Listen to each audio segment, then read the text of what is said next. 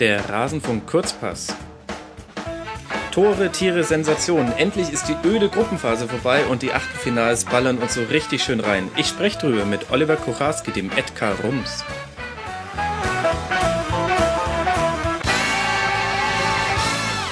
Oliver, Servus. Max, Servus. Darfst du das überhaupt sagen?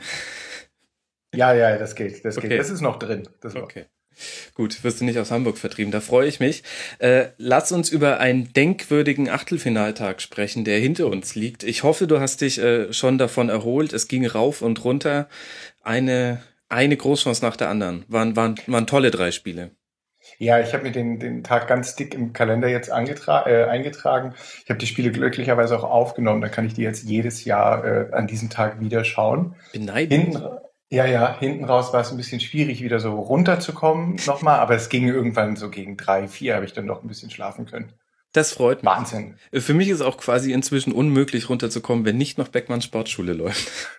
Ähm, ich habe schon gehört, Max, du hast mir vor einer Weile, habe ich dir gesagt, da wollte ich dich eh noch rügen, ähm, da habe ich dir gesagt, ich weiß nicht, ob ich das Format wirklich so ganz, ganz, ganz schrecklich finde oder ob es vielleicht sogar okay ist. Da hast du mir geschrieben, das geht überhaupt nicht, das ist das allerletzte. Und dann hast du mir einen Link geschickt mit irgendeinem mega Verriss. Und dann war ich sofort auf Linie danach und habe dir gesagt, alles klar, ich finde es auch blöd. Und dann habe ich jetzt im Rasenfunk gehört, du findest es jetzt auf einmal voll okay. Ja, also ja. zum einen möchte ich mir dafür ungern eine Rüge abholen. Nee. Denn eigentlich würde es ja nur zeigen, dass ich, äh, dass ich entweder ein Fähnchen im Wind bin oder dass ich meine Meinung überdenke. Je nachdem, wie man da argumentieren will. Ähm, naja, ähm, ich kann dir das ganz, ganz gut auch erklären. Du hast mich. Ich habe es mir im, im, im, Rasenfunk angehört, äh, deine, deine Erklärung Ja, eben. Ähm, also, und das ist doch auch vollkommen schlüssig. Und du hast mir geschrieben, nachdem dieser Tim Wiese beerdigt den alten Tim Wiese ähm, Ding lief. Ja, nee, das war wahnsinnig schlecht. Das fand ich auch noch wahnsinnig schlecht. ähm, aber ich habe es damals auch tatsächlich noch nicht in Bezug gesetzt zu, den, zu dem, was man sonst immer ähm, nach Turnieren bekam. Also da habe ich dann tatsächlich erst am nächsten Tag drüber nachgedacht. Mhm. Äh, dachte ich mir so, was, was haben die denn früher da immer gemacht? Weil den Slot gab es ja schon immer und dann ist mir eingefallen, ach du Scheiße, Waldis EM-Club. Mhm. habe ich ja total verdrängt. Mhm. Das hatte ich schon. Lanz. Was ja, ja, und auf ZDF, das ist ja immer noch so Land. Also, und das, das ist ja nicht guckbar. Naja. Wobei ich möchte jetzt öffentlich immer noch nicht äh, sagen, dass ich das super finde. Ich bin immer noch unschlüssig, wie ich das zu nehmen habe, dieses Format. Das ist aber schon mal was. Naja, ist ja jetzt auch nicht so, dass ich es hart feiere. Mhm. aber, ähm, aber ich kann es inzwischen äh, wohlwollend gutieren und, ähm, mhm. und finde vor allem gut daran, dass die, dass die Segmente, es ist ja quasi eine, eine Patchwork-Sendung, die zusammengeschnitten ist. Und die einzelnen Segmente sind ja nie so lange, dass man sich denkt, klar ist da manches immer noch echt ätzend und ähm, hm, irgendwie Nico Paczynski und Tim, na, nee, hm, na, irgendwie ist das komisch. Aber äh, es tut ja auch immer nur kurz weh. Also anders als die ähm, mhm. Achtelfinals gestern mhm. ist ja, sind ja diese einzelnen Einspieler nach drei, maximal fünf Minuten vorbei. Das ja. heißt, äh, du weißt, es ist, es ist durch. Und ja, gestern nicht. Ja, nee, gestern nicht. Lass uns über gestern sprechen, Oliver, weil wir haben noch viel vor uns. Soll ich sagen, was mir am meisten im Gedächtnis geblieben ist? Dann sind wir ganz schnell fertig. Ja, mach mal. Ähm, ich fertig. Mega Gag, Oliver. Ja, nee, Entschuldigung, das kam spontan, aber ich habe wirklich nicht so viel. Also das, das hinten raus war wahnsinnig zäh, dieses Kroatien-Spiel. Oh, es, ähm, es war furchtbar. Ich finde bei den, also ich habe äh, die, die Kroaten vorher, ich hatte so ein bisschen Angst vor denen. Ähm, das habe ich auch immer noch, aber die sind ja jetzt draußen. Aber ähm, ich habe trotzdem immer noch Angst vor denen. Ich finde die wahnsinnig unangenehm zu spielen.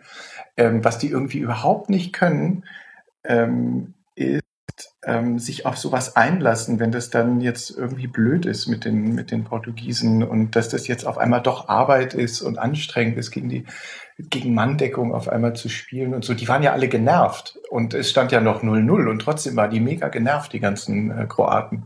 Und das ist natürlich blöd. Ähm, ich fand sie ehrlich gesagt gar nicht genervt. Ich fand eher die Kroaten ängstlich. Also die sind, wenn du mal geguckt hast, beide Mannschaften, und es zieht sich durch alle Achtelfinals, die wir erlebt haben bisher durch, in der Offensive sind ne, nie mehr als fünf Leute maximal in die gegnerische Hälfte gegangen, also tief in die gegnerische Hälfte. Das heißt, die haben immer mit vielen Männern in der Absicherung gespielt. Ähm, zum Teil haben das manche Mannschaften sogar auch bei den Standardsituationen gemacht, die sie hatten. Also, dass du dann nicht den Innenverteidiger vorschickst, weil du sagst, nee, es ist wichtiger, dass wir den Konter verteidigen. Und ich hatte eher den Eindruck, das war das Problem. Also sie hatten eigentlich als Plan ja offensichtlich, Portugal wird nicht gefährlich, wenn wir einfach immer den Ball haben. Mhm. Und ähm, mit dem konnten sie aber dann zu wenig anfangen, weil sie null numerische Überlegenheit hatten, weil Portugal sich hinten reingestellt hat und gesagt hat, ja, macht halt einfach mal, zeigt halt mal. Und das hat die genervt. Ja, genervt waren sie auch, aber also ach, es war es war nicht es war nicht schön. Weißt du, wie viele Schüsse aufs Tor es gab in diesem Spiel? Ich glaube null, ne? Ja, null, nee. Also in der regulären zwei. Zeit. In der genau, in der regulären Zeit gab es keinen Schuss aufs Tor. Und mhm. insgesamt, im kompletten Spiel, in 120 Minuten, nennen wir es Fußball, mhm. gab es zwei Schüsse aufs Tor, beide. Perisic und. Nee, Pfostenschuss zählt äh, technisch nicht als Schuss aufs Tor. Beide in der 117. Minute, nämlich beim Tor von Portugal, weil hier erst Ronaldo geschossen hat, so. Nummer eins, Kopfball Kareschma, Nummer zwei, fertig ist die Laube. Ja, siehst du, wenn du aber zweimal aufs Tor schießt, dann ist ja ein Tor auch verdient. ja, in so einem Spiel tatsächlich. Also klar overperformed. Ähm, ich fand das auch okay. Ich fand das jetzt aus Portugals Sicht nicht unverdient. Also ähm, ich finde es eher beachtlich, dass die Portugiesen, also die reden ja immer davon, dass sie auch die Europameisterschaft gewinnen wollen, dass sie dann gegen Kroaten, die jetzt eigentlich ja auf dem Papier jetzt nicht das alleroberste äh, Niveau sind, als wenn du jetzt gegen Spanien kommst oder so, ähm, dass sie trotzdem sagen, ja, ja, wir spielen jetzt hier totalen Außenseiterfußball und machen einfach zu. Komplett. Und dann gucken wir mal, was hinten rauskommt. Also von der Mannschaft, die sagt, sie will selber Europameister werden.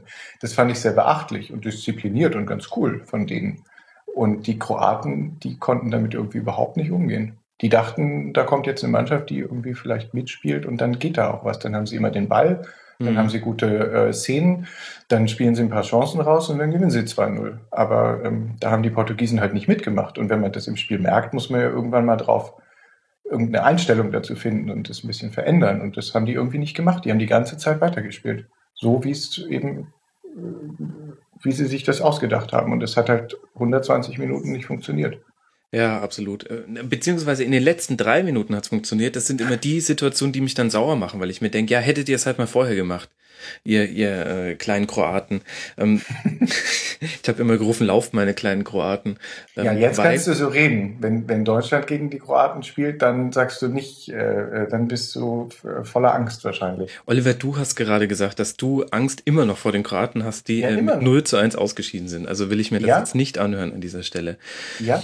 Also die Sache bei den Kroaten war halt, ähm, und das hätte ihn Cacic in der Halbzeit wirklich sagen können. Ähm, du, du, ist ja alles schön und gut, wenn du den Ball hast und äh, sie hatten auch eine relativ gute Passsicherheit, das hat schon alles irgendwie gepasst und sie haben den Ball auch so kurz vor den Bereich äh, bekommen, ab dem es dann kribbelt, weil du quasi im gegnerischen äh, Abwehrdrittel bist. Aber du schaffst es halt nicht, gegen eine so gut stehende portugiesische Mannschaft ähm, Chancen zu erzielen, wenn du keinen Tempowechsel drin hast. Also es geht halt nicht, dass du quasi da ja, weiß nicht, wie so eine Computersimulation im immer dem gleichen Tempo gegen anspielst, ohne Seitenverlagerung. Dieses Element hat komplett gefehlt. Das geht halt nicht. Und in, in diesen wilden letzten drei Minuten, die für überhaupt gar nichts entschädigt haben, da hatten sie Tempowechsel drin, weil da mussten sie und da haben sie auf einmal Seiten überlagert und da haben sie Doppelpässe gespielt und da sind die auch einfach mal quasi, die haben den Ball auf den Spieler gespielt, der im 16er steht und derjenige hat prallen lassen und der andere ist hinterhergegangen.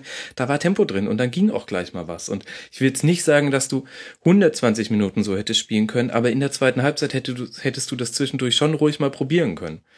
Mhm. Aber ähm, die Angst des Verlustes war bei beiden zu groß. Ähm, die, die, die haben zu sehr die, die, die Möglichkeit auch gesehen. Ich glaube tatsächlich, dass sich auch der, der Ast, in der Turnierast, in dem sie sind, sich da ein bisschen im Spiel ausgedrückt hat, auch in den anderen Achtelfinals. Die haben alle das Gefühl gehabt, mein Gott, welche historische Chance haben wir? Wir müssen jetzt nur noch irgendwie dieses Spiel hier gewinnen, dann nur noch gegen irgendjemand im Viertelfinale. Mein Gott, dann stehen wir schon im Halbfinale und dann müssen wir ja nur noch mal. Und ich glaube, das hast du in allen drei Achtelfinals gemerkt. Ja, weiß ich nicht. Ich glaube, du hast das in jeder K.O.-Runde, dass du jetzt keine große Lust hast, rauszufliegen und dass du dementsprechend spielst. Ich, ähm, Ähm, ja, aber die waren alle so ehrfürchtig, finde ich. Ja, nee, ich habe bei den Kroaten noch nicht viel Angst gesehen, da rauszufliegen. Denen ist einfach nichts Besseres eingefallen als das, was sie da 120 Minuten oder 117 Minuten gemacht haben. Und ähm, die dachten, das klappt schon irgendwann, das passt schon so, wenn man das so weitermacht. Und ähm, ja, das reicht dann nicht. Deswegen, ich bin sehr unzufrieden mit den Kroaten. Die Portugiesen sind mir so ein bisschen egal. Ich, ähm, ich finde es, finde die nicht spannend. Äh, verfolgt es. Also, wenn man Portugal ein Spiel nicht gesehen hat, finde ich, hat man auch nichts verpasst. Ähm, ja, von mir aus. Aber in dem Spiel haben sie es gut gemacht. Ja, also gut würde ich mal in Anführungszeichen setzen, aber mein Gott, sie haben, sie haben zweimal aufs Tor geschossen, das war dann schon ziemlich krass für das Spiel, das haben auch, glaube ich, nicht alle im, im, im Publikum so richtig verarbeiten können. Ich muss sagen, ich, ich fand noch nie Pfiffe beim Seitenwechsel in der Verlängerung äh, gerechtfertigter. Also das fand ich durchaus auch erstaunlich, dass sogar die, die Fans, die vor Ort waren, für die es ja auch in ihrer persönlichen Fanbiografie ein kleines historisches Spielchen war, dass sogar die gesagt haben, ey Leute, das kann ja wohl nicht euer Ernst sein. Lass uns über die beiden anderen Spiele noch sprechen, damit wir ja, ähm, auf die das. Waren auch super. Dann, ab dann gucken wir nur noch in die Zukunft und dann malen wir alles nur noch in goldenen Tönen. Ich freue mich. Ja. Ähm, komm, wir machen gleich das Furchtbare weg. Wales gegen Nordirland. 1 zu 0 durch ein Eigentor von McAuley in der 75. Minute. Insgesamt 7 zu 5 Schüsse aufs Tor, also 12 insgesamt von beiden Mannschaften und da sind, also nicht, nee, nee, nee, nicht aufs Tor, vier insgesamt nur aufs Tor. Insgesamt nur zwölf Schüsse in diesem Spiel. Äh, Wales hat tatsächlich nur einmal aufs Tor geschossen, das war der Freistoß von Bale, wenn ich mich richtig erinnere. Ähm, und das, äh, das Tor war ja nicht mal mit einem Schuss aufs Tor erzielt. Das heißt, fast hätten sie das Kunststück geschafft, äh, so wie die Hertha mal gegen Hoffenheim in der Bundesliga gewonnen hat. 1 zu 0, ohne einen einzigen Torschuss abzugeben. Das hätte fast Wales jetzt im Achtelfinale wiederholt.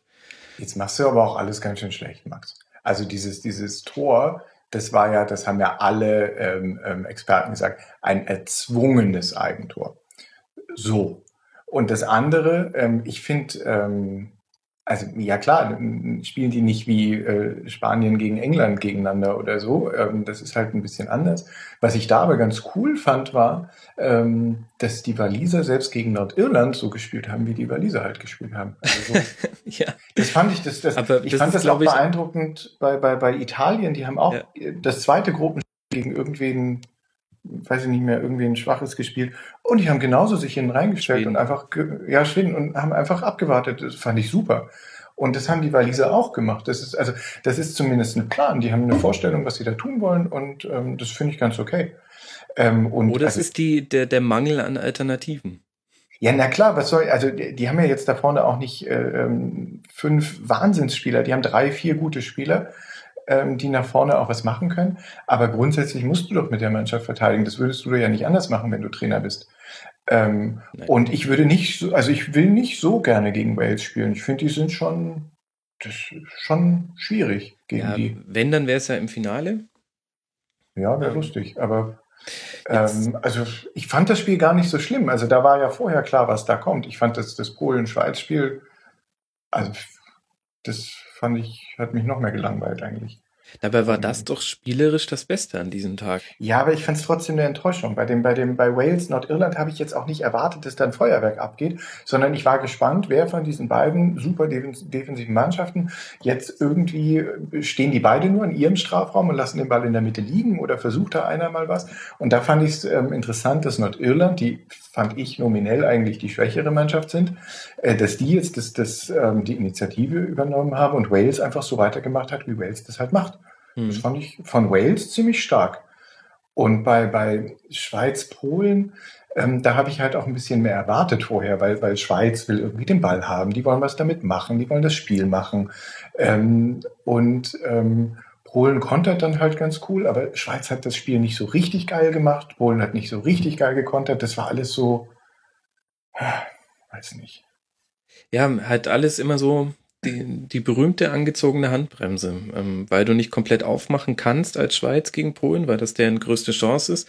Und gleichzeitig können die Polen auch nicht in einem Konter mit sieben Mann nach vorne rennen, sondern sie machen es halt auch nur mit, mit vieren oder maximal fünf, weil sie eben auch schon gleich an den Gegenzug denken. Also es ist quasi immer ähm, sehr vorausschauend gespielt gewesen von beiden Mannschaften. Aber ich fand schon, dass es das beste Spiel des Tages war. Auch mit zwei unterschiedlichen Hälften. Also in der ersten mhm. Halbzeit ähm, hat das Polen wirklich ganz gut gemacht. Hat auch, da waren auch die Schweizer ein bisschen verunsichert, hat man ja gleich schon in der ersten Minute gesehen und es hat eine ganze Weile gedauert, bis die sich ein bisschen reingegroovt hatten ins Spiel und dann hat Polen aber halt auch gleich den Konter gesetzt.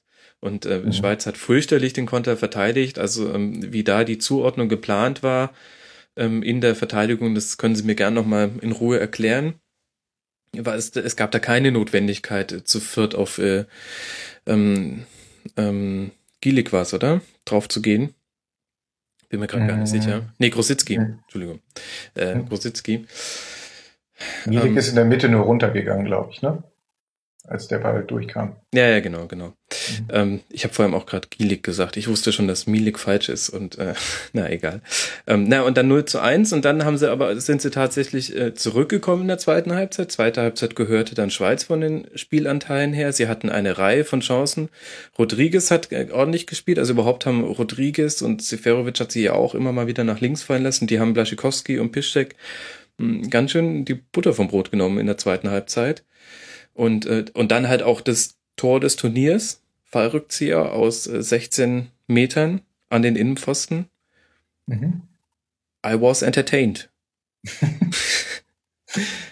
ähm, ja. Und dann in guten Verlängerung, dann hatten sie beide wieder Verlustängste. Und ähm, dann geht's halt in Elfmeterschießen und dann, klar, kannst du Vollspann Elfmeter schießen, aber der kann dir halt auch drüber rutschen, dann geht er drei Meter vorbei. Wenn drei Meter mal gereicht haben wenn drei Meter mal gereicht haben. Ähm, hätte er ihn in den Winkel gesetzt, hätten alle gesagt, äh, Wahnsinn, ähm, was für ein selbstbewusster, geiler Typ. So sagen alle, tja, hättest du mal lieber gezielt, anstatt Kraft. Ja, aber selbstbewusst ist er ja jetzt immer noch. Ja, das glaube ich. Gesagt, das macht ihn jetzt stärker, alles, hat er gesagt. Ja, das, ähm, das glaube ich auch gerne, dass äh, wenn ich mich am Rücken verletze, dass mich das jetzt stärker macht und äh, nach vorne bringt, auch als Podcast-Moderator. Äh, als, als Mensch und Vater. Du kannst Aber, sehr, sehr gute, äh, mit ähm, ergreifende Facebook Live-Videos machen im Liegen. Das ist Wahnsinn zum Beispiel. Ja, ja, gut, klar. Aber ich weiß jetzt auch nicht, ob es mich so arg weit nach vorne gebracht hat. klar, es war schon mal ein Erlebnis, irgendwie die Kamera so halten zu müssen, dass man nicht das hässlichste Doppelking aller Zeiten hat, weil man halt gerade liegt. Aber bringt's mich jetzt weiter? Wird's, wird's mich bei Instagram pushen? Ich weiß es nicht. Du, du machst da sicherlich die, die Auswertung. Du hast sicherlich Excel-Listen, wo du das genau äh, ähm, äh, äh, erfasst alles, was dir jedes einzelne Posting ähm, immer gebracht hat. Und da musst du das jetzt auswerten. Tatsächlich teste ich da als ein neues Tool. Die haben gestern ihre Facebook-Integration endlich leicht geschaltet. Mal gucken. Ähm, interessanterweise habe ich mich mit Facebook dadurch versöhnt. Seitdem sind die Reichweiten von allen Dingen nach oben gegangen. Facebook ist echt eigentlich schon. Weil du einmal ein Video gemacht hast, siehst du? Ja, Facebook ist da auch so. Ja, nee, und weil die Interaktionen gut waren, und dann denkt Facebook, hey, geiler heißer Scheiß, das mögen die Leute. Und dann habe ich noch äh, einen guten Mix aus Link-Postings und Bild-Postings und habe mir das auch schon genau überlegt, wie ich das jetzt mit der Folge und dann der Deutschland-Folge heute Abend mache. Man, man, man kann sich mit Facebook schon arrangieren. So. So. Damit hätten wir alles zur Schweiz gegen Polen gesagt, oder? Mhm. Von meiner Seite aus ja. Ja, von meiner Seite aus auch. Das ähm, das muss jetzt, muss jetzt gereicht haben, vor allem, weil wir müssen ja noch über so viel reden und die Zeit rennt ja schon wieder, Oliver. Lass mal dann diesen Teil nur kurz halten, nämlich den über Frankreich gegen Irland. Ähm, ja, ich bin gespannt, vor allem wegen 2009 bin ich, äh, freue ich mich sehr auf dieses Spiel. Mhm. Ähm, wegen dem, dem Hand, äh, äh, Vorfall von Herrn Henri. Da haben mich ja französische ähm, Fans äh, gemaßregelt auf Twitter, weil ich das auch geschrieben habe und dann kam gleich äh, A, wer interessiert sich denn noch für diese olle Kamelle und dann, ja, ähm, wir, wir haben ja hart dafür gebüßt durch die furchtbare WM und Polen wäre in der darauffolgenden Qualifikation auch wegen eines nicht erkannten Handspiels weitergekommen. Das habe ich äh, aber nur noch so ganz vage in Erinnerung. Ja, aber davon haben ja die Iren nichts. Das bringt äh, ja alles Entschuldigung, die Iren wären so weitergekommen. Ach so. Aber ähm, trotzdem. Ja, ich finde auch trotzdem. Ja, glaubst du denn, ähm, für Frankreich ja die letzte Möglichkeit, glaube ich, sich frei zu spielen. Danach wartet England oder Island, beides gleich unangenehm. Vor allem steigt dann schon so die Spannungskurve. Das könnte so ein, ein Effekt, wie wir ihn an Brasilien auch gesehen haben, mit jedem Schritt, den du dem Finale näher kommst, wird die Last äh, komischerweise nicht leichter, sondern sie wird schwerer. Ähm, ich glaube tatsächlich, also die, es könnte sein, dass sie gegen Irland, ähm, vielleicht wenn sie ja doch mal irgendwann in der ersten Halbzeit treffen, dass sie sich da nochmal so ein bisschen frei spielen, in Anführungszeichen, und das also, dann auch mitnehmen. Es kann aber auch ganz, ganz zäh werden. Also dieses Freispielen, äh, ich glaube, dass die sich insgesamt bei diesem Turnier wahrscheinlich überhaupt nicht mehr freispielen, weil die machen sich so einen Druck oder vielleicht haben die auch so einen Druck, ich weiß es nicht. Ähm, das scheint schon jetzt erstmal äh, da festzusitzen. Ähm, ich glaube, dass ich weiß gar nicht, ob Irland unbedingt die beste Chance ist, ähm, sich ein bisschen ähm, ähm lockerer zu machen, weil gegen Irland sagt auch wieder jeder, die musst du 2-0 schlagen und äh, dann kommen irgendwie die wichtigen Spiele. Wenn Frankreich irgendwann mal gegen Gegner kommt, gegen die man auch verlieren kann und jeder sagt, ja, das ist okay, gegen die kann man verlieren, vielleicht spielen sie dann noch besser. Vielleicht ähm, Mhm. Es, es, ist auch weniger diese, dieser Druck, diese Erwartungshaltung, unbedingt dieses Turnier gewinnen zu müssen. Ich glaube, das haben sie gar nicht so sehr. Die sollten schon, glaube ich, ins Halbfinale kommen. Aber ähm, wenn die jetzt äh, gegen England oder gegen, gegen Spanien oder Italien oder Deutschland ausscheiden würden, dann ist, glaube ich, nicht das so ein Riesenproblem. Und kann sein, dass sie ausgerechnet dann total super spielen. Mhm. Und gegen Irland krampfen sie sich wieder so einen zurecht. Das kann schon auch sein. Und danach wird wieder geweint, wenn man gewonnen hat oder so. Das ähm, also vielleicht wird es auch nochmal so ein Spiel wie die, wie die bisherigen und man kann die erst wirklich bewerten, wenn sie gegen einen nominell viel, viel stärkeren Gegner gespielt haben. Also ich sage ja gar nicht, dass Irland schlechter ist als diese anderen Mannschaften, aber ähm, diese, diese gegen Irland wird würde ein Ausscheiden, glaube ich, nicht akzeptiert werden. Gegen England schon eher und ähm, in einem Halbfinale gegen äh, Spanien, Deutschland, Italien oder so sowieso. Mhm.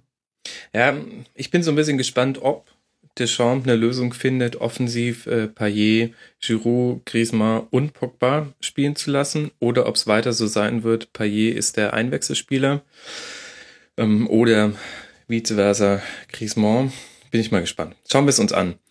Ähm, ich glaube, es heißt auch Griezmann. Ich werde immer gemaßregelt. Ach, französische Fans, entspannt euch mal. Ach, Max. nee, eigentlich sollte ich mich entspannen. Ja. Ähm, lasst uns über Deutschland gegen Slowakei sprechen. Endlich. Gern. Jetzt machen wir das, was wir eigentlich immer vor Deutschland spielen. Ja, wie geht's dir denn, Max? Wie fühlst du dich? Ähm, komplett unaufgeregt, komischerweise. Schön. Das also, ist schön. Ähm, ich sehe, auch egal, was da kommen mag, auch egal, wie die Aufstellung sein wird, die Slowakei muss geschlagen werden. Ich bin ein bisschen ich gucke ein bisschen auf Özil, Boateng und Kedira, weil das diejenigen sind, die schon gelb vorbelastet sind. Mhm. Und ähm, die würden mir, naja, zumindest Özil und Boateng würden mir schon fehlen in einem möglichen Viertelfinale gegen egal wen, egal ob Italien mhm. oder Spanien. Da hätte ich eigentlich die ganz gerne mit dabei. Mhm. Und ich mag auch diese gelbe Kartenregelung einfach nicht. Die, die, die ärgert mich so ein bisschen. Mehr als der Modus, muss ich sagen. Mhm. Ähm, und ansonsten freue ich mich eigentlich nur, ähm, weil ähm, also gerade gestern, äh, gestern war der erste Tag, wo ich auch so richtig äh, mit, mit eingestimmt haben in den Chor derjenigen, die gesagt haben, das ist ja eine grauenhafte Europameisterschaft, furchtbar. Gestern war es auch so, dass ich, dass ich das auch gegenüber meinem Besuch nicht mehr verteidigen konnte, was da passiert ist. Und ähm, jetzt würde ich ganz gerne mal sehen, wie sich dann Deutschland im Vergleich dazu schlägt. Ähm, einfach auch so vom, vom Spielerischen her und finden die denn Mittel und wie gehen die jetzt so ein Achtelfinale an? Ja, mhm. freue ich mich drauf. Mhm. Ich finde ähm, insgesamt, ich finde es gar keine schlechte äh, EM. Es ist halt ein bisschen anders. Also es, verteidigt halt jeder ganz gut mhm. und du siehst halt, dass Nationalmannschaften offenbar es ein bisschen schwieriger haben, gute Angriffszüge irgendwie äh, sich zu überlegen und einzuspielen und einzustudieren, als es vielleicht Einzelmannschaften haben.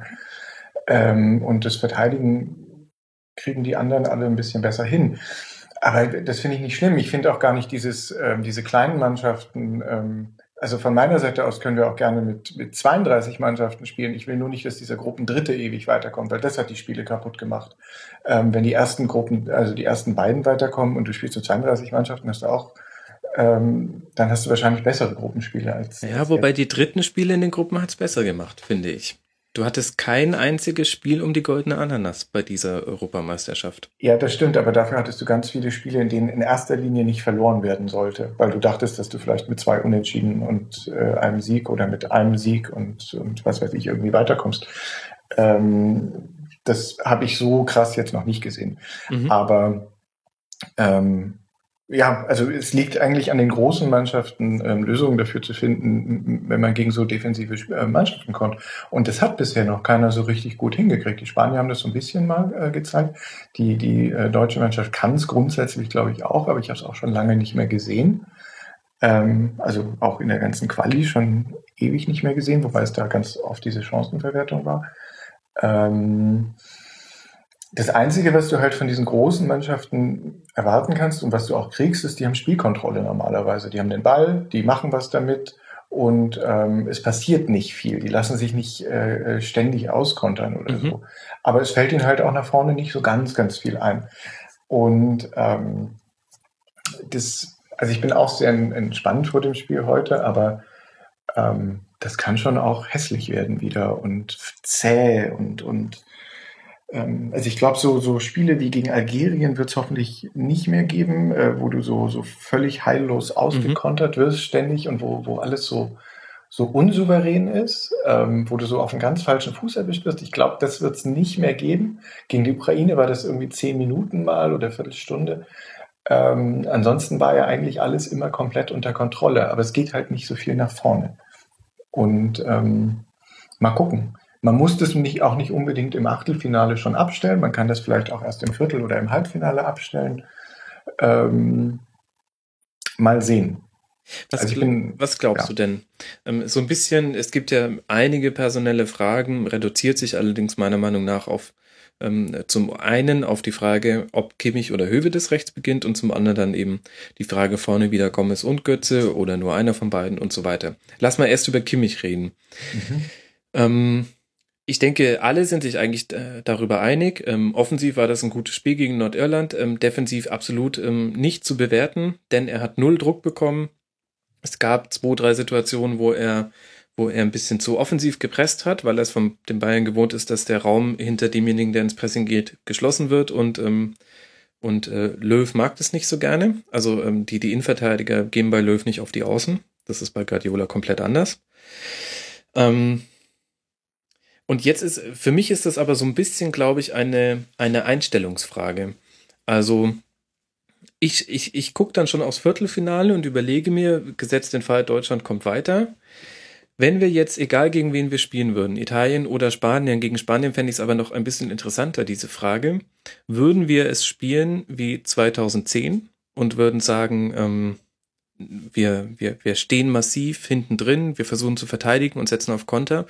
Oder würden wir es spielen wie ja, 2014 dann ab, ab dem Frankreich-Spiel, ähm, dass du einfach sagst, nee, also unsere Stärken sind, wenn wir den Ball haben und wenn wir in der Offensive sind und wir versuchen eher zu agieren als zu reagieren. Und für mich hängt damit nämlich auch ein bisschen die Frage zusammen, ob Kimmich oder Höwe das. Also was mir nicht so gefällt, das ist auch schon bei dem ganzen Turnier so und das ist irgendwie bei allen Beteiligten so. Ich würde gern echt erstmal das eine Spiel spielen, was jetzt da mhm. ist. Also vor der Gruppenphase zu sagen, ich brauche zwei Teams, eine für die Gruppenphase und eins für das danach, dann denke ich, das kannst du ja denken, aber spiel doch bitte erstmal die Gruppenphase und dann guck mal weiter. Und ähm, also, also Slowakei ist jetzt sicher auch kein Freilos. Also man muss nee, da bestimmt heute Abend antreten und man muss bestimmt 90 Minuten gegen die spielen und irgendwie ein Tor machen wahrscheinlich. Und ich glaube, das wird schon alles anstrengend genug. Und dann kann man danach immer noch weiter gucken. Und ähm, gegen, ähm, ich, also Kimmich war stark im letzten Spiel ähm, und wenn du jetzt wissen willst, ob der defensiv auch was kann, dann musst du den natürlich weiter spielen lassen. Und dann ist es ja super, dass du jetzt noch nicht gegen Spanien spielst oder gegen mhm. Frankreich oder gegen England, die dich offensiv wahrscheinlich wahnsinnig beschäftigen werden, sondern gegen einen etwas äh, kleineren Gegner, der wahrscheinlich auch ein bisschen äh, mehr Respekt hat und erstmal gucken wird. Ähm, ist, glaube ich, ein super Spiel, um, um äh, herauszufinden, ob Kimmich nur was nach vorne kann oder ob der auch was nach hinten kann. Der kann bestimmt auch was nach hinten. Und ähm, dann muss man, wenn man dann, wenn du dann weiterkommst in der nächsten Runde, äh, hast du nochmal einen offensiveren äh, und stärkeren Gegner wahrscheinlich, äh, wo, wo jemand wie Kimmich noch mehr gefordert wird. Ich kann mir auch Gegner vorstellen, wo ich egal wie toll Kimmich gespielt hat, mir wünschen würde, dass äh, Hübe das da hinten spielt, nämlich wenn, wenn da zum Beispiel Spanien kommt oder so, dann reicht mir das auch, wenn der einfach nicht über die Mittellinie und hinten wahrscheinlich einfach steht und ähm, alles im Griff hat. Ähm, das muss man mal gucken. Aber jetzt für heute Abend ähm, weiß ich nicht, was gegen Kimmich spricht. Das ist eigentlich super heute Abend. Nee, ich, ich meine das auch gar nicht so sehr aus Viertelfinale bezogen. Ich finde auch, dass, äh, dass man die Slowakei echt nicht unterschätzen darf. Ich frage mich nur, bisher war Löws Linie eher so, dass er sich schon bei den, bei den großen Gegnern dann äh, darauf äh, dahingehend eingestellt hat. Also dass er quasi dann sein System und seine Ausrichtung angepasst hat. Und ich frage mich, ob diese Zeiten jetzt noch bestehen oder ob man nicht mal sagen kann, nee, wir sind so selbstbewusst, wir, wir spielen ähm, wir spielen das, was wir spielen wollen und dazu gehören eben äh, ein, ein aufrückender oder zwei aufrückende Außenverteidiger, denn wir brauchen die, um eine Überlegenheit auf den Flügeln zu erzeugen, um zum einen, also zum einen stehen wir damit wahnsinnig breit und können Spielverlagerungen eröffnen und zum anderen ähm, können wir uns eben durch diese Flügelsituation durchkombinieren und kommen an die Grundlinie oder zu ähm, Halbfeldflanken. Und ähm, das ist ja eine Frage, die sich auch schon gegen die Slowakei stellt. Ähm, also, oder anders gesagt, wird Deutschland jetzt zu den, zu den Mannschaften gehören, die eher gucken auf das, was sie verlieren können und deswegen nach hinten eher absichern und dann wird es vielleicht ähnlich wie die Spiele gestern? Oder sagt man, nee, also ähm, Slowakei, das, das äh, ist insofern kein Maßstab, dass wir da unser, wir werden es über die Offensive auf jeden Fall gewinnen und hinten stehen wir bisher ja auch gut. Also nicht vollkommen unkontrolliert, aber schon quasi mit dem klaren Fokus, nein, wir müssen da in der ersten Halbzeit ein 1 zu 0 setzen und dann da hinten hinterher. Auf, also auf jeden Fall das Zweite, was du sagst. Ich habe die auch seit, also ich weiß nicht, wann ich die das letzte Mal gesehen habe, dass die so gespielt haben, dass sie was verlieren können. Das, das sehe ich bei der Mannschaft überhaupt nicht. Die spielen nie, dass sie Angst haben, was zu verlieren. Die, die, die wollen immer gewinnen. Ähm, und also die spielen auch immer so, die machen sich nie einen Kopf, dass da jetzt irgendwie viel gekontert werden könnte oder so. Die, die, die sind es gewohnt, die Kontrolle über das Spiel zu haben. Das bedeutet, nach vorne irgendwann die, äh, ähm, die Szenen zu haben und das dann zu machen und nach hinten jetzt auch keine übertriebene Angst zu haben. Also die spielen ich finde, dass sie gegen Polen aber zum Beispiel so gespielt haben. Da haben sie wahnsinnig viel Wert auf Absicherung gelegt. Die ähm, Boateng und Hummels sind nicht mal bei Ecken nach vorne gegangen. Und ähm, und wenn es dann halt vorne drin aus irgendwelchen Gründen, Formkrise, ähm, Gegner und so weiter, nicht viel kreiert wird, dann wird es sehr, sehr zäh und sowas ja gegen Polen. Ja, das stimmt, aber das, glaube ich, lag gar nicht so sehr an den Polen. Das lag, äh, ich glaube, zum einen an dem ersten Spiel, wo sie mal eine Viertelstunde nicht die Kontrolle hatten und ich glaube, mhm. das ähm, hat die genervt. Und ähm, da haben sie da ein bisschen mehr Fokus drauf gelegt. Und das andere ist, weil es das zweite Gruppenspiel war, ja, okay, zweite Gruppenspiel, ähm, du willst es nicht verlieren in erster Linie. Ein Unentschieden ist auch okay, weil du weißt ja, dass du das dann im, im dritten Spiel noch regelst. Ähm, das ist ja auch schon immer so gewesen ähm, in, in der Gruppe bei der Mannschaft. Das zweite Spiel war meistens nicht so toll. Ähm, oder da haben sie mal auf Ergebnis versucht zu spielen. Ähm, aber sonst in, in den, in den K.O.-Runden oder so habe ich nie von denen gesehen, dass die ähm, Angst haben, irgendwas zu verlieren. Die, die sind immer nach vorne gerichtet.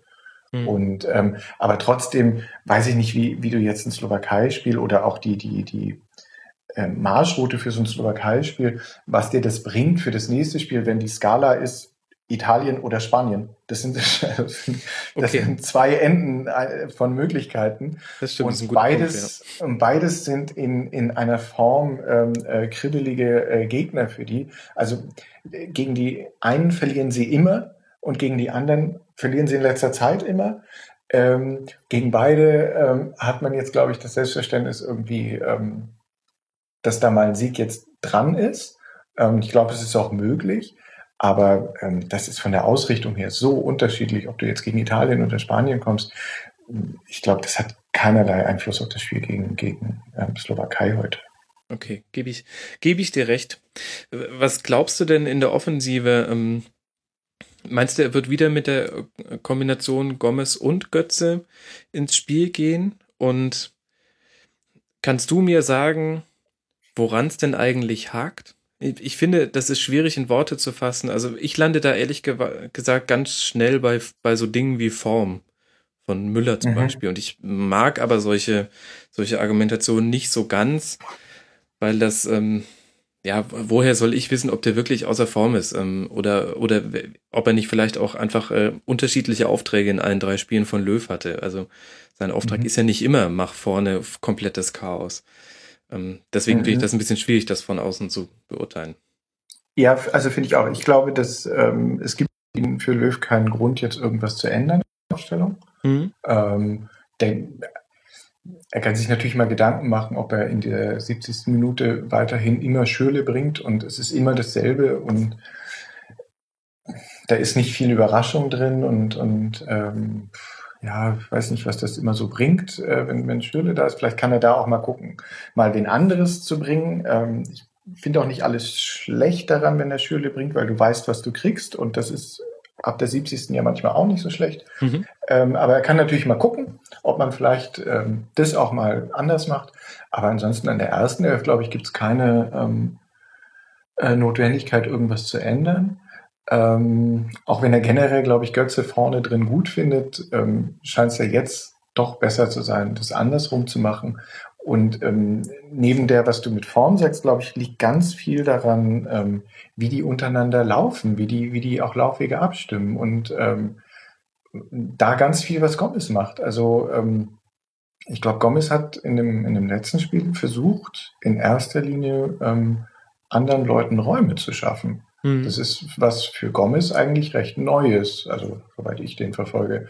Ähm, und so ist er natürlich total nützlich, wenn, wenn er das schafft, Räume zu schaffen, weil dann sind die anderen ja ganz gut. Ähm, ich ich habe ja schon mal gesagt, dass mich bei, bei Gomez immer nervt, dass Leute wie Ösel dann meistens auch schlechter spielen, weil der halt irgendwo da rumsteht und jemand, der halt ähm, einen genialen Pass spielen will, kommt dann da halt zu Gomez irgendwie nicht so weit. Und wenn Gomez das verbessert, und das hat ähm, ähm Löw ja auch nach dem Training, ähm, ähm, nach den ersten Trainings schon gesagt, dass ähm, Gomez ähm, viel besser läuft und sich viel besser mhm. vorne integriert, dann finde ich, hat er da absolut seine, seine Berechtigung. Und dann ist auch Müller gefährlich und dann sind auch die anderen gefährlich. Offenbar ist Götze außen ein bisschen happier. Ähm, also ja, ich würde alles so lassen, aber da, es kommt total auf die Aufträge an, die der denen gibt. Wenn der jetzt Gomez sagt, mach äh, zwei Tore und äh, lass das mit den Räumen, dann spielt Gomez wieder so wie früher, wie die ganze Zeit. Und wenn der Gomez sagt, äh, äh, sieh zu, dass du Räume schaffst für alle anderen und er kriegt das ganz gut hin, dann sind die anderen auf einmal, sehen die besser aus. Das ist ein hervorragendes Thema, Oliver. Obwohl wir jetzt schon äh, überzogen haben, will ich da noch bisschen mit dir drüber reden. Mich wundert es eher gut, Oliver, aber wenn wir wissen, wie lange unsere Telefonate sonst immer gedauert haben und wir haben dann nur über das deutsche Spiel gesprochen und noch so ein bisschen über die Italiener und Spanier, egal wo sie gerade im Turnier standen. Ähm, und über Brasilien haben wir viel gesprochen. Und wir haben, äh, ja, 2014. Ach ja. So, ähm, ich, mich erstaunt es ein bisschen. Ähm, alle Journalisten sitzen vor Ort und suchen äh, händeringend nach Themen, die sie schreiben können, die neu sind.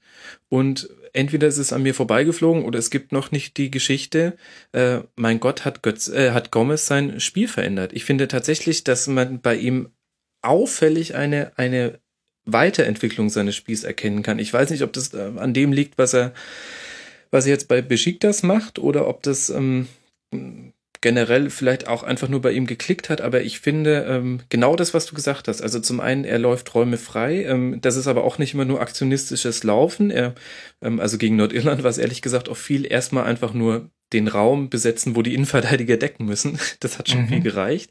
Dann mhm. hat er aber auch wirklich einige Ablagen und Weiterleitungen gespielt mit nur einem Kontakt, wo ich mir gedacht habe, ja, das ist, das waren jetzt mal mehrere Szenen, die so ein bisschen rankommen an damals 2012 gegen die Niederlande, mhm. ähm, wo er ihn mit der Hacke weiternimmt und dann äh, das 1 zu 0 erzielt. Ähm, also ich habe den Eindruck, und das kann er jetzt sehr gerne heute Abend dann verifizieren und hoffentlich nicht falsifizieren, äh, dass Gomez auch sich wirklich nochmal weiterentwickelt hat in der Art und Weise, wie er spielt. Mhm. Ähm, ja, aber also bei uns beiden ist das ja jetzt natürlich einerseits, wir haben ein Spiel gesehen, haben das ähm, da so beobachtet, dann haben wir zwei, drei Zitate äh, gehört oder Einschätzungen aus dem Training und dann bauen wir beide uns den Rest ja schon zusammen und dann sagen wir, das ist der neue Gomez. Ich glaube, äh, ein Journalist, ähm, der die Nationalmannschaft betreut, ähm, guckt sich vielleicht auch noch mal ein zweites Spiel an. Also Gomez hat jetzt ein einziges Spiel gespielt gegen Nordirland und äh, vielleicht guckt man sich das heute gegen die Slowakei nochmal an. Wenn er das da wieder so macht, dann würde ich den Text auch schreiben. Dann würde ich den auch gerne lesen, was sich bei Gomez jetzt verändert hat. Man, in, in Nuancen schreiben die ja schon, dass er ein bisschen anders ist. Also es wird jetzt mhm. bei Gomez wird immer altersweise zum Beispiel dazu geschrieben, weil er jetzt so relaxed ist und äh, ähm, nicht mehr so äh, ähm, auftritt wie früher, sondern ähm, sagt, es ist alles für die Mannschaft wichtig. Ähm, ich sitze auch gerne auf der Bank und äh, ich muss auch keine Tore mehr schießen. Ich mache mir keine Gedanken mehr um meine Karriere und so weiter. Das ist, also das ist den Leuten ja schon aufgefallen. Aber nur weil er jetzt in einem Spiel mal ähm, ähm, ein bisschen hat äh, äh, Räume schaffen können und ein bisschen ähm, mitkombinieren konnte mal, muss man da jetzt nicht gleich die Seite 3 für aufmachen. Wenn er das jetzt aber in den nächsten weiteren Spielen macht, glaube ich, wird das schon kommen. Das ist halt die Frage. Okay, dann, dann war ich da eben zu vorschnell. Vielleicht liegt es aber auch daran, an dem, was Peter Ahrens mir gestern gesagt hat in der Folge, wo er gemeint hat, ähm, ähm, bei allen, sogar bei den größten Bild-Schland-Redakteuren, ähm, würde ein Pessimismus vorherrschen ähm, gegenüber der deutschen Mannschaft. Also die wären sich alle sicher, Deutschland geht raus im Viertelfinale, ja dann ist es vorbei. Das ist ja schon immer so gewesen. Du weißt ja, einer meiner besten Freunde, Marco Mader, Grüße. Ja, Grüße. Ähm, Grüße. Geile Stuttgart-Prognose äh, im letzten Rasen. Der beim SED arbeitet und immer bei der EM, WM und überall dabei ist, hat mir wirklich ein Jahr lang vor den äh, vor der WM in Brasilien in den Ohren gelegen. Dann hat er mir gesagt, wie stark die Brasilianer beim Confed Cup waren, jeden hergespielt haben, wie unschlagbar die sind und so weiter. Und er hat ein Jahr mir erzählt, dass Deutschland äh, also im Achtel- oder Viertelfinale spätestens rausfliegt, chancenlos sein wird. Und nach dem äh, Spiel gegen Brasilien habe ich ihm äh, geschrieben und gefragt, ähm, und? Und dann hat er gesagt, ich habe es dir immer gesagt, wie sie die herspielen werden. Und das ist wirklich immer dasselbe. Ich weiß nicht, was die da alle untereinander tun, wenn die da in ihrem äh, Journalistencamp bei der DFB 11 sind. Vielleicht äh, nervt es auch, wenn man äh, nach so hässlichen Spielen dann noch in die Mixzone gehen muss und dann noch ins Hotel fahren muss, eine Stunde und alles.